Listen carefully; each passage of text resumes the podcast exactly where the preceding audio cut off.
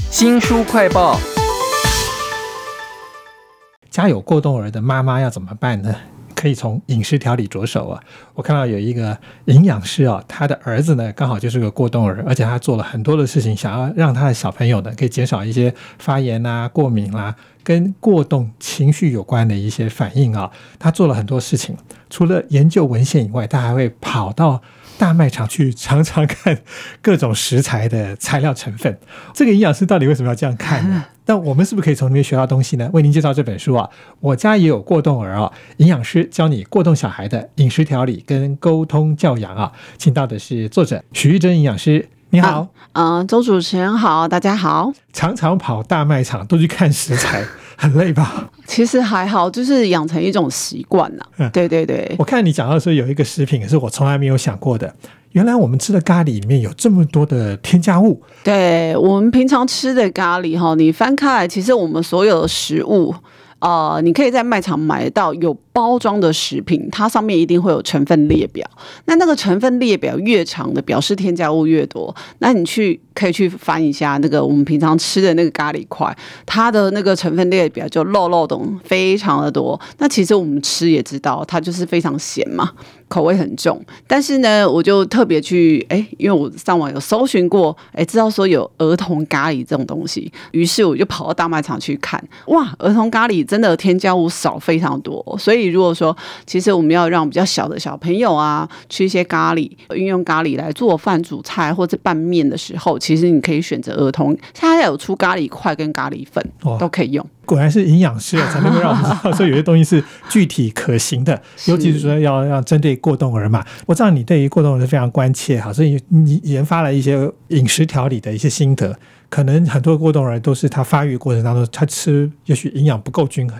或他吃到了一些添加物这样的东西。嗯那你这五个心得里头，还有哪一些是我们应该要注意的事呢？呃，血糖稳定其实对于这些过动儿的情绪调理是非常重要的。好比小孩子喝了一杯真奶，哈，血糖一下窜升的很快，但是又掉下来的很快，就像云霄飞车一样。那其实这样对于小孩的情绪调节不是很好，好，他会变得比较容易紧张，比较焦虑，甚至比较容易冲动哦，可能会跟人家发生纠纷。所以呢，我们在饮食上可以采取这个低 GI 的饮食法来稳定小孩子的情绪。是 DGI，其实我想很多减肥的人好像也都在哦。对对，DGI 第一个可以帮助控制体重，好对，然后再来还可以稳定我们的小朋友的情绪。是，可是讲到 DGI，通常大人都觉得不太好吃。其实不会耶，DGI 饮食其实还是有办法。如果你真的要吃一些高 GI 的东西，比如像浓汤啦、白饭也算是高 GI 的啊。嗯但是我们还是可以利用一些高纤的蔬菜，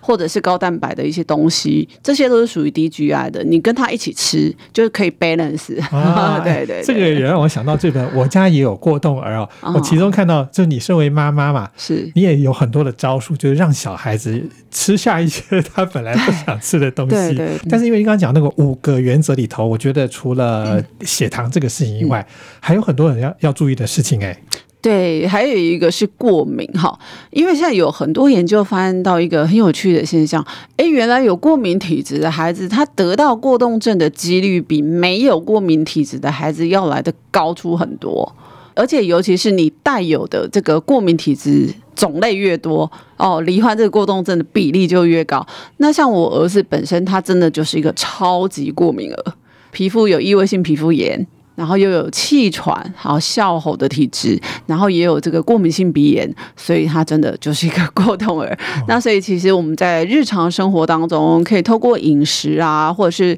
呃生活的作息的一个改善哈，来帮助改善过敏，就可以改善很多的这个过动的现象。那如果是要改善过敏的食物调理的话，有没有比较常见就容易做的做法？哦，第一个当然就是尽量少吃加工品，好健康的原型食物，然后再来就是益生菌的补充。好，肠胃道里面的好菌比较多的人呢、他的行为思想会比较正面积极，然后看待事情也会比较乐观。哇，我有听过说那个肠子其实也是大脑是第二个大脑，对它对好一点对对对对对对对。菌种可能要平衡一些，是各种菌都要有。我家也有过动儿哦，营养师教你过动小孩的饮食调理跟沟通教养。我想你自己是妈妈，但是这本书里面都看到的是你的角色。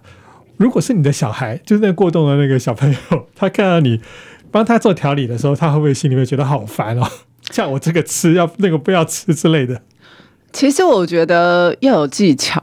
就是我小的时候。他觉得红萝卜是一个很营养的东西，要强迫我吃，但是他常常就是煮红萝卜炒蛋，然后那个蛋呢，永远就是少少的，那红萝卜就是一大堆，然后所以一盘红滋滋的红萝卜炒蛋放在我面前的时候，我就根本就只想要逃离餐桌，所以其实我觉得就是要当个聪明的父母。小朋友会挑食，之所以会挑食，一定是他曾经吃过某些东西，留下不好的印象。那其实我们可以善用一些调味料去掩盖过这些不好的气味。但如果不是太严重的挑食，我觉得有有一两样东西不吃，其实真的不会怎么样。我看你这个书，我家有过动儿以后有强调说。世界上没有任何一个食物是是因为你不吃就怎么样的。对对对对，像有些妈妈很严格，就是说，哎，我我煮了一盘，比如说红萝卜好了，你一定要给我吃完才可以下桌。其实真的没有那么严重，我们还是可以利用替代法，像红萝卜，因为它具有一些，比如说贝塔胡萝卜素或是维生素 A。但如果它真的气味不好，你还是可以利用其他的，比如说像番茄，红色的嘛，对不对？或者是南瓜，它一样也是。是有这个同样的营养素在里面，都是可以互相取代的。这个我觉得有一点像是在教养的过程当中，不只是食物给他吃什么，然后强迫他了，你可能也要了解说怎么跟他沟通，是他才会不会挑食。